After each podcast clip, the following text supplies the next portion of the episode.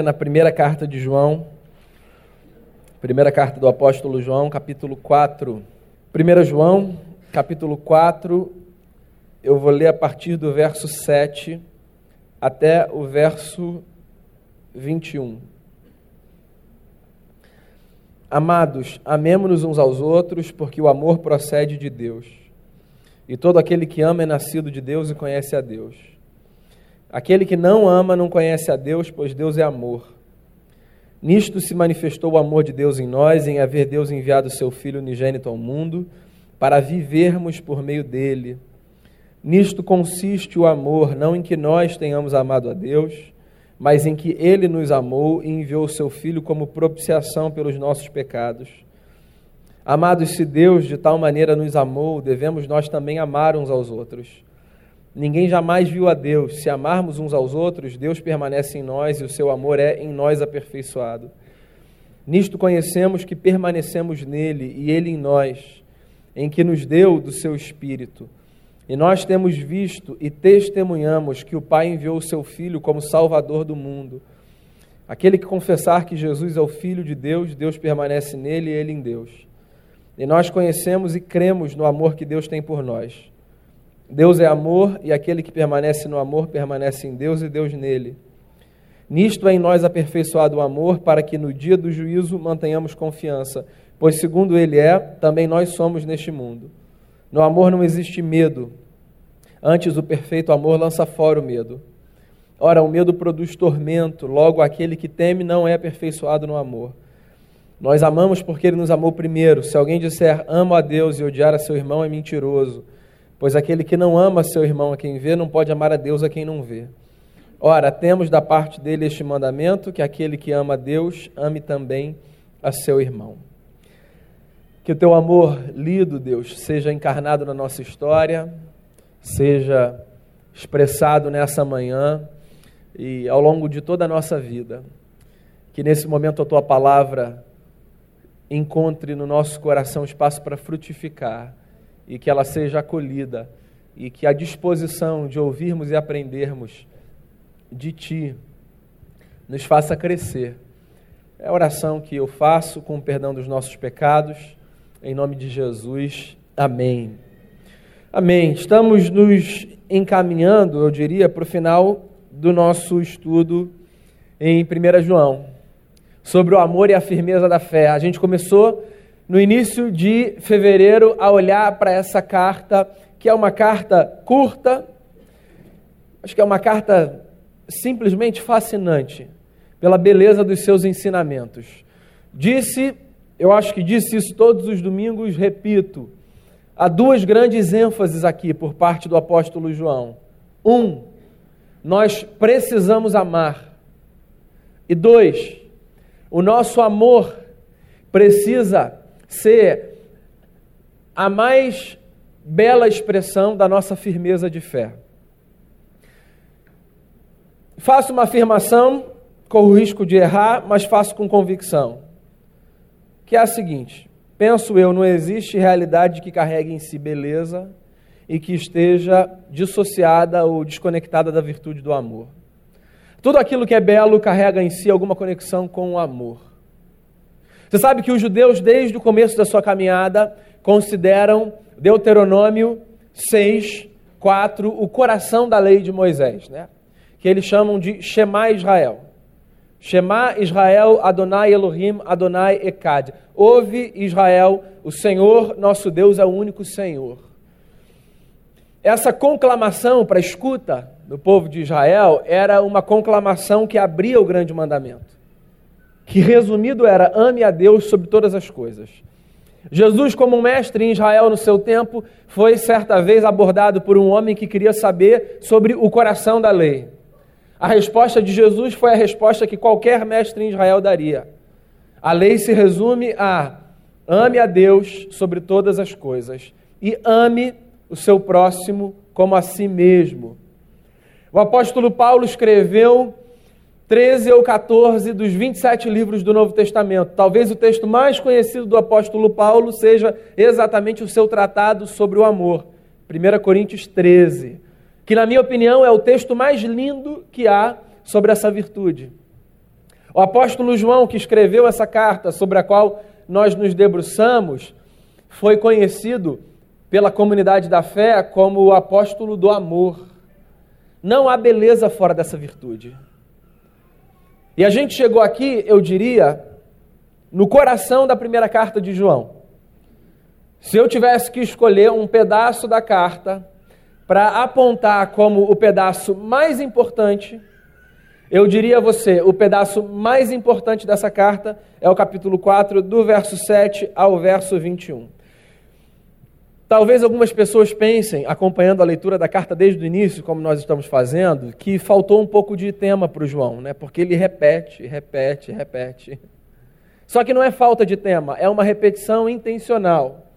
João provoca isso. Parece que João quer que a gente sim, se acostume com a ideia de que alguns temas são mais importantes do que outros. Então ele repete: amem, amem, amem, amem. Ele começa essa sessão escrevendo algo que ele já escreveu antes no capítulo, que é: amados, amemo-nos uns aos outros porque o amor procede de Deus e todo aquele que ama é nascido de Deus e conhece a Deus. Daí ele diz assim: aquele que não ama não conhece a Deus, pois Deus é amor. Essa expressão que o João usa é pequena, simples, mas talvez seja a expressão mais poderosa da carta. Deus é amor. Tem um teólogo chamado C.H. Dodd que diz uma coisa interessante sobre essa expressão. Ele diz o seguinte: as palavras Deus é amor não significam que amar é uma das muitas atividades de Deus. Antes, elas significam que todas as atividades de Deus são atividades amorosas. Ou seja, o amor é a força motriz do ser divino. O amor é o que move Deus em tudo que ele faz. O amor é a virtude que permeia o ser divino. A virtude que é, com isso, expressada em todos os atos do Criador. Não existe nada que Deus faça que ele faça fora da sua disposição de amar. É por isso que o apóstolo, quando olha para esse texto, diz assim: Nós precisamos carregar o amor na nossa história porque nós nos dizemos filhos de Deus, gente nascida de Deus, gente que carrega em si o DNA de Deus, gente que expressa Deus com a sua voz, gente que expressa Deus com as suas mãos, gente que vive para cumprir um propósito, o propósito de deixar essa terra mais divina essa expressão, inclusive, é uma expressão que a gente, pelo menos no português, usa para qualificar coisas incrivelmente maravilhosas, né? Vai, você pega um doce lá, você que é fascinado por doce. No meu caso, salada de frutas, né, amor? Ficando bem aqui com a minha nutricionista. Você dá uma mordida, você fala: esse negócio é divino. Você faz uma viagem, uma paisagem maravilhosa, aquela cena que te inspira, mas que daquela forma você nunca tinha visto. Você diz assim: esse negócio é divino. Você ouve uma música que parece ser vindo do céu, de tão harmônica, bela. E o que, que você diz? Esse negócio é divino. Porque quando a gente quer qualificar coisas incrivelmente maravilhosas que despertam em nós o amor nas suas muitas facetas, religiosos ou não, nós as marcamos com a etiqueta isso é divino. Porque, no fundo, a gente sabe que se existe uma expressão capaz de sintetizar o que Deus é, e o que dele emana, essa expressão é Deus é amor. E é calcado nessa expressão pequena que o apóstolo João diz assim: então, amigos, nós precisamos amar, simples assim. Um dos maiores teólogos do século passado foi um homem que faleceu há poucos anos, um inglês chamado John Stott, um dos maiores teólogos protestantes do século passado. O John Stott, comentando esse texto, diz uma coisa muito bacana, simples também, mas muito bacana. Ele diz assim: o argumento é simples e persuasivo. Porque o cristão sem amor professar que conhece a Deus e nasceu de Deus é como ter a pretensão de ser amigo íntimo de um estrangeiro que nunca vimos e cuja língua não podemos falar. Ou seja, se eu carrego dentro de mim o discurso de que Deus é amigo meu e sei que Ele é amor, necessariamente eu preciso amar. Mas talvez você diga o seguinte a si: eu ouço esse discurso e ele me parece fazer sentido e é belo, mas eu não consigo perceber na minha história evidências de amor da parte de Deus. Porque vamos combinar que a percepção do amor é muito subjetiva, né? Inclusive, por exemplo, em casais, às vezes você se depara com a seguinte cena: de um lado tem uma pessoa dizendo assim, eu não consigo perceber que ele ou ela, né, que a pessoa que está do outro lado me ama. Eu não consigo ver isso.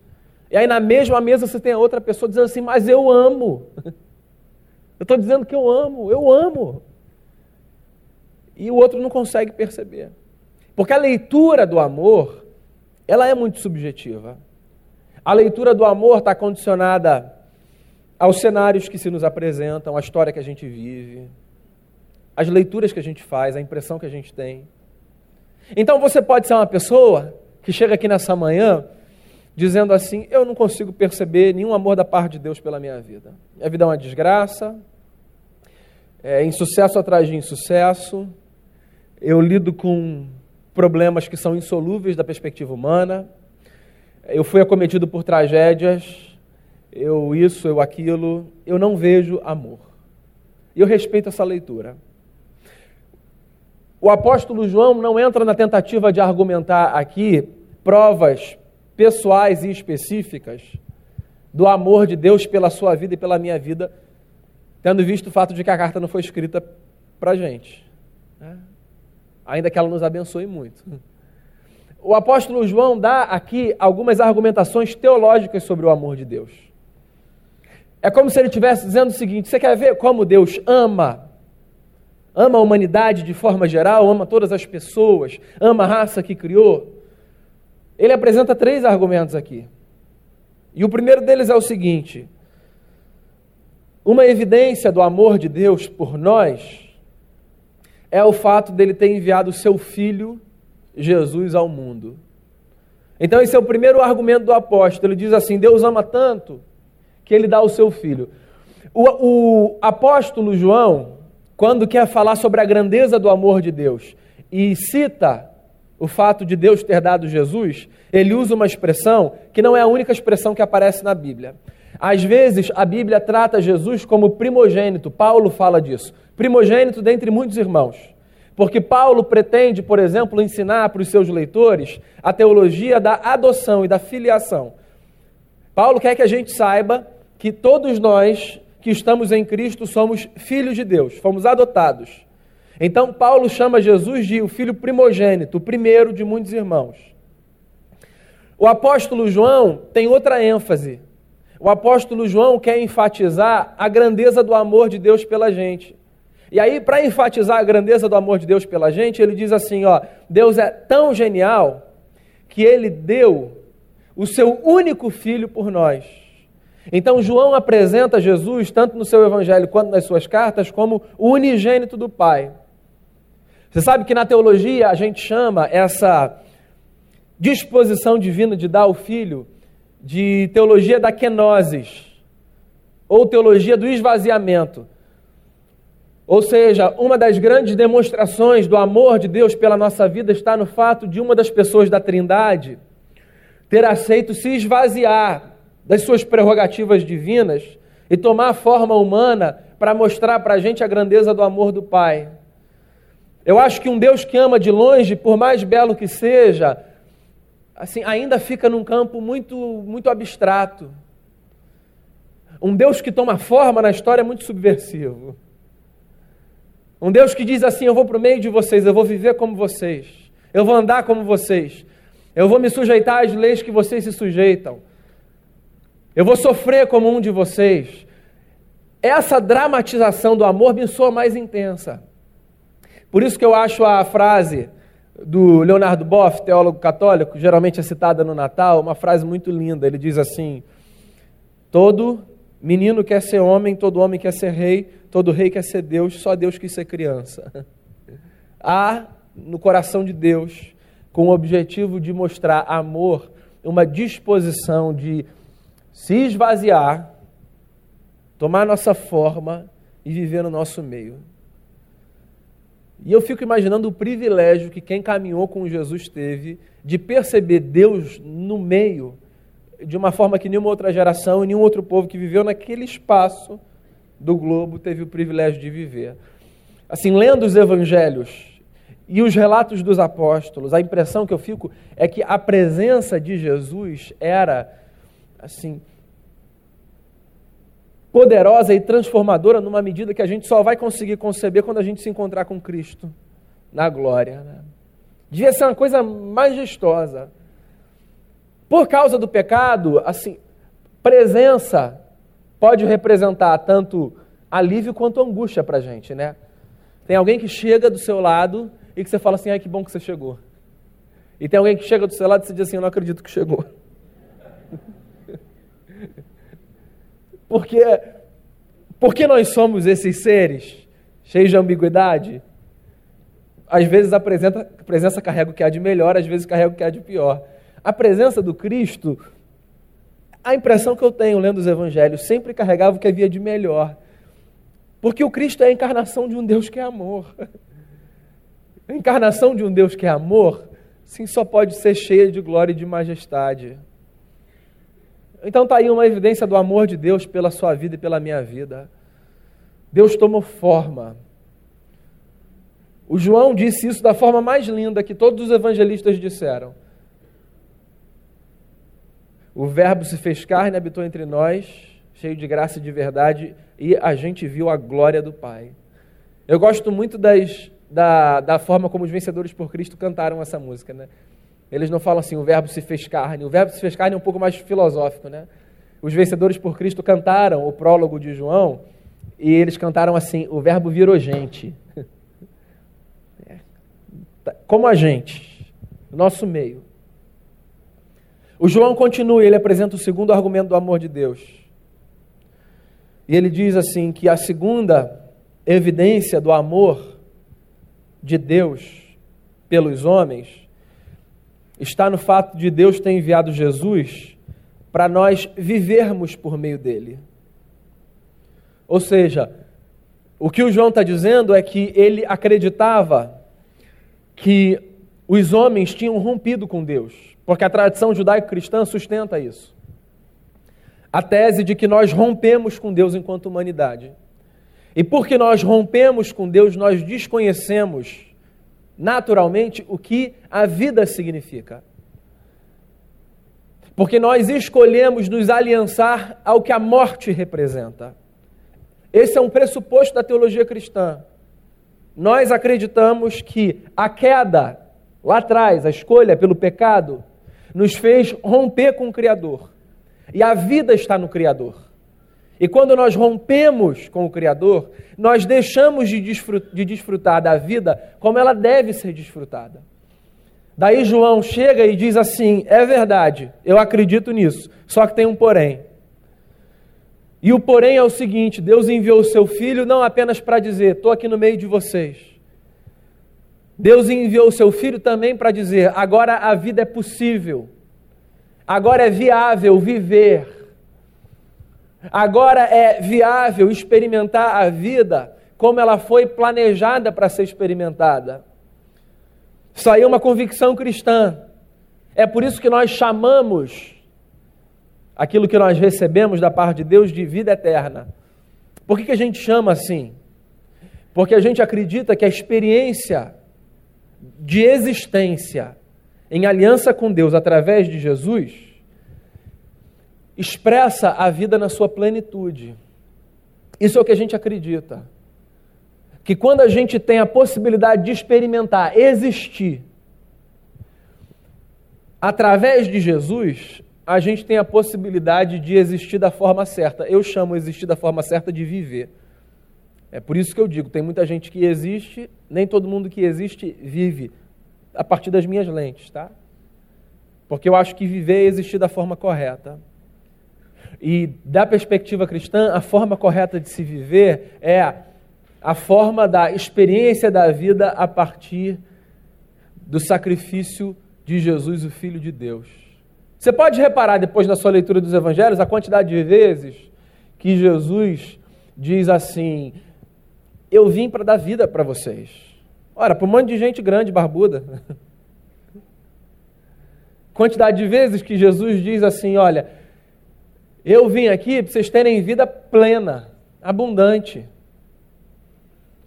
A quantidade de vezes que perguntaram a Jesus assim, mestre, o que eu preciso fazer para herdar a vida eterna? Lembra do jovem que foi perguntar para Jesus? Que a gente acha que ele está perguntando como é que eu posso fazer para ir para o céu? Que é uma leitura muito nossa. Porque o judeu do tempo de Jesus, quando perguntava o que eu preciso fazer para herdar a vida eterna, não está querendo saber o que ele precisa fazer para ir para o céu. Ele não tem muita dúvida quanto a isso pela tradição dele. O que ele está querendo saber é: a minha vida precisa fazer mais sentido. Sabe por quê, meu amigo?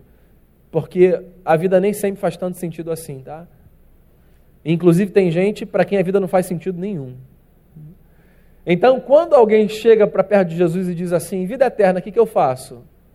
Eu acho, e aí é achismo meu, que essa pergunta carrega como pressuposto subjacente pelo menos a desconfiança que aquele camarada tinha de que Jesus sabia viver com qualidade e podia partilhar isso com os outros. Porque eu sou cristão? Vou dizer a você. Porque eu acho que a vida ganha qualidade. Porque eu acho que a vida faz sentido.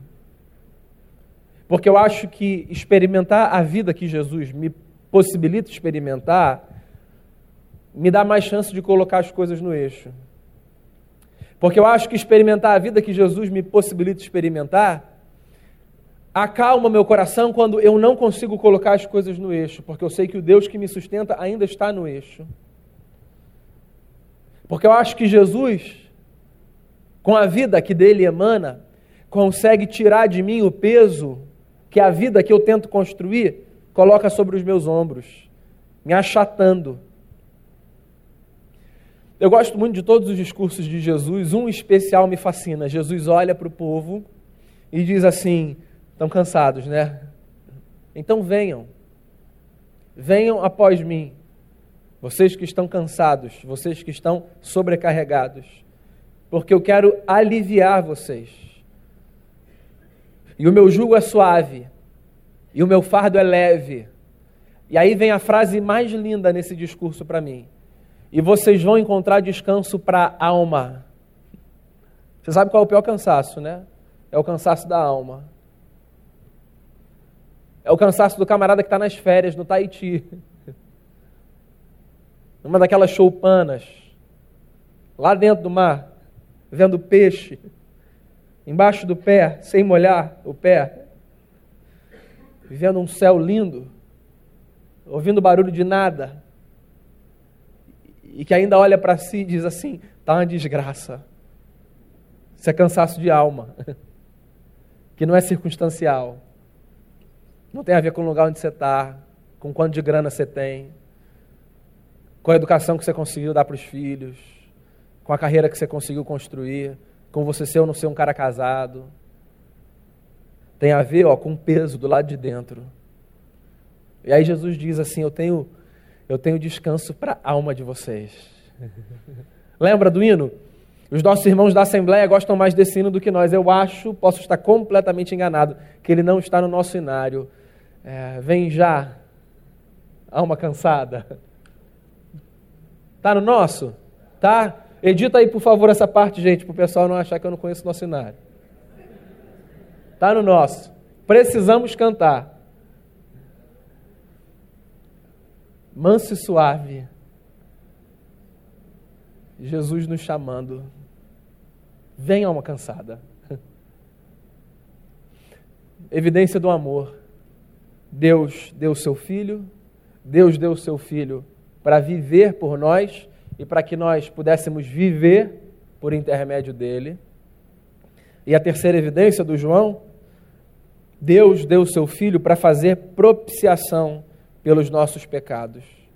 Ou seja, o que o João está dizendo é que o amor de Deus por nós se evidencia através do fato de que, por causa de Jesus de Nazaré, a gente não tem mais conta para ser paga com Deus. Não tem. O que é estranho, né? Porque todo mundo em sã consciência vive com uma sensação de dívida. Você já respondeu a pergunta, e aí, como é que está a sua vida com Deus? Dizendo assim, ó, perfeita, precisa ajustar nada? Em sã consciência, você já deu essa resposta? Se você acha que deu essa resposta em sã consciência, eu preciso dizer para você o seguinte: você não estava em sã consciência. Porque todo mundo tem sensação de dívida. Se a gente tem sensação de dívida nos relacionamentos que a gente trava, que dirá na nossa relação com o Criador, a quem a gente olha e diz assim: Todo-Poderoso, perfeito, santo, justo, em quem não há falha. A gente sempre carrega essa ideia de que falta alguma coisa na nossa história com Deus. Daí você sabe qual é a notícia do Evangelho que eu acho fascinante? A notícia do Evangelho é: na verdade, não falta mais nada. Isso pode ser muito louco, porque o camarada pode ouvir o não falta mais nada e dizer assim: não preciso fazer mais nada. Mas eu vou arriscar. Eu vou arriscar alimentar a sua loucura e vou dizer: não falta mais nada. Mais nada. Não falta mais nada para que Deus te aceite, porque foi pago. Quando Jesus na cruz, preso pelos soldados, sofria em agonia, uma das suas últimas palavras: está consumado, está pago, não há mais dívida. Ou seja, nós cristãos acreditamos que a nossa história com Deus não existe pela performance que nós apresentamos. O que nós acreditamos é que a qualidade da nossa vida está sujeita à nossa performance. Mas a nossa história com Deus, ela não depende do que a gente faz ou deixa de fazer. Por que, que isso é perigoso e pode alimentar a loucura do louco? Porque o apóstolo já disse: para o impuro tudo é impuro. Então, quem quiser ouvir esse discurso e falar, oba, achei uma igreja que diz que eu posso viver do jeito que eu quiser, é o discurso perfeito. Mas aí é com você, com a sua consciência e com Deus. Porque o ponto não é esse. O ponto é, caramba, então eu fui amado de tal forma que a existência dessa aliança não depende mais do que eu faço? Isso. E a qualidade dessa aliança depende? Sim. Ah, então eu vou viver o melhor que eu puder para honrar aquele que pagou todo o preço que eu devia pagar para que essa relação existisse. Você entende? A gente precisa desconstruir essa teologia evangélica meio maluca, que ensina para a gente que a gente precisa fazer e performar para Deus aceitar a gente. Essa teologia evangélica é doida, não é bíblica. A teologia cristã é diferente. A teologia cristã é a gente não performa para Deus aceitar a gente. Deus aceita a gente pelo sacrifício de Jesus, em quem nós temos propiciação pelos nossos pecados. A gente performa para que a nossa vida tenha qualidade. Então eu não venho na igreja para impressionar Deus, eu venho na igreja para me relacionar com os outros. E eu não me engajo numa atividade da igreja para impressionar Deus. Eu me engajo numa atividade da igreja porque eu acho relevante para mim e para os outros. Porque eu sei que o meu talento pode abençoar o outro e o talento do outro pode me abençoar. E eu não vou viver uma vida bacana lá fora para impressionar Deus, porque Deus não se impressiona com a minha vida. Eu vou viver uma vida bacana lá fora para eu ser uma inspiração para os outros e para eu ter qualidade. Porque a performance tem a ver com a qualidade. Então, Deus te ama ou não te ama? Olha, é claro que te ama deu seu filho, através do seu filho você tem vida, e através do seu filho você tem perdão dos seus pecados. Qual é então a consequência inevitável diante dessas evidências? Ora, vivermos uma vida de amor. Porque o amor que vem de Deus é visto muito mais na forma como nós nos expressamos do que nas palavras que nós proferimos. Você sabe que tem dois versos aqui que eu gosto muito, e vou fechar com eles. É o verso 12, que o apóstolo diz assim: Ninguém jamais viu a Deus. Se amarmos uns aos outros, Deus permanece em nós e o seu amor é em nós aperfeiçoado. E o verso 20, onde ele diz assim: Se alguém disser amo a Deus e odiar seu irmão, é mentiroso. Pois aquele que não ama seu irmão a quem vê, não pode amar a Deus a quem não vê.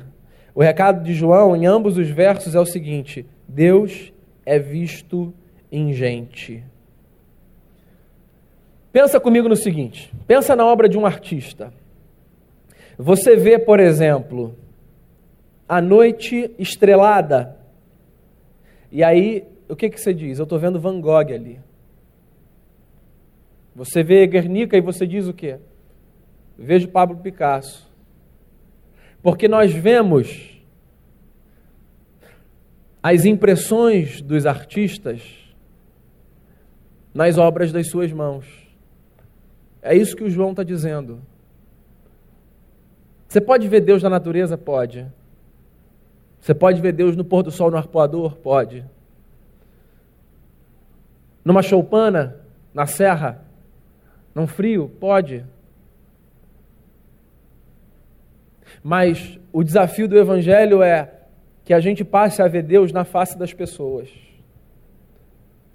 Porque o amor não é essa realidade sentimental que eu digo cultivar quando olho para o pôr do sol no arpoador e, e falo assim: Meu Deus, como eu amo isso tudo.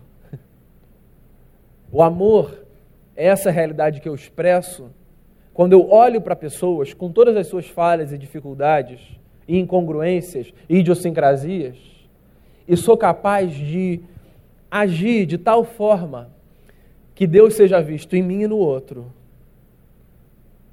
Lembre-se, a gente já falou muito sobre isso e eu não vou gastar muito tempo nesse ponto. Para a Bíblia, o amor não é essencialmente uma virtude sentimental. Para a Bíblia, o amor é essencialmente uma virtude comportamental. Amar tem muito mais a ver com o que a gente faz do que com o que a gente sente. Timothy Keller, no livro O Significado do Casamento, que por sinal é um livro genial, diz: gestos de amor provocam sentimentos de amor e não o contrário. É a única forma da gente entender o mandamento de Jesus, dizendo: amem o inimigo de vocês. Jesus não está dizendo olhem para o inimigo de vocês e digam vocês são maravilhosos, eu amo vocês. O que Jesus está dizendo é que as atitudes de vocês, inclusive para aqueles que fazem mal, sejam atitudes que interrompam o ciclo de maldade que o ódio constrói. Deus é amor. Com todo respeito a qualquer outra afirmação que você possa fazer, isso é o essencial. Todo o resto é derivação dessa verdade. Feche seus olhos. Faça uma oração no seu lugar, ore por você, ore por quem trouxer, quem Deus trouxer ao seu coração e que esse momento seja um momento de resposta àquilo que nós ouvimos. Que a nossa marca maior seja o amor que vem de Deus no nosso coração e que transcende a nossa história, impactando a vida de terceiros.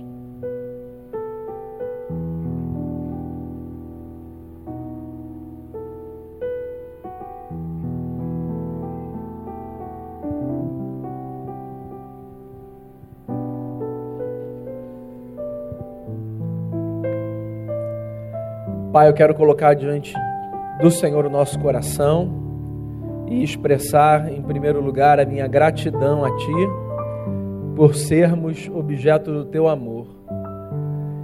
Quero expressar a minha gratidão, Deus, por termos em Ti possibilidade de vivermos a vida, porque o Senhor deu o Filho do Senhor, Filho único, amado do Pai Quero agradecer porque assim nós cremos. A Santa Trindade que vivia em perfeita comunhão abriu espaço para que nós fizéssemos parte dessa família. E hoje a gente pode viver com qualidade por causa da vida de Jesus. Quero te agradecer porque em Jesus os nossos pecados foram perdoados e porque não há mais dívida que precise ser paga. Porque o escrito de dívida que havia contra nós foi rasgado. E quero rogar ao Senhor sobre mim e sobre cada pessoa aqui a maturidade para entendermos e respondermos a essa verdade da melhor forma possível. Que a firmeza do teu amor nos leve a uma vida cada vez mais bela, como resposta, como gratidão. Que o amor seja, já que é a marca maior do Senhor, que o amor seja também a nossa marca maior. E que quando nos perguntarem a razão de emanarmos amor com tamanha intensidade, que a cruz e a ressurreição sejam a nossa resposta. Encha o nosso coração do teu amor e encha os nossos relacionamentos do teu amor. Que o Senhor seja visto, mais do que nos encontros litúrgicos que organizamos ou nos cenários com os quais nos deparamos, que o Senhor seja visto na face de gente. É a oração que eu faço. Por mim, por cada pessoa aqui, por aqueles que ouvirão esta palavra. Em nome e por amor de Jesus, o nosso Redentor. Amém.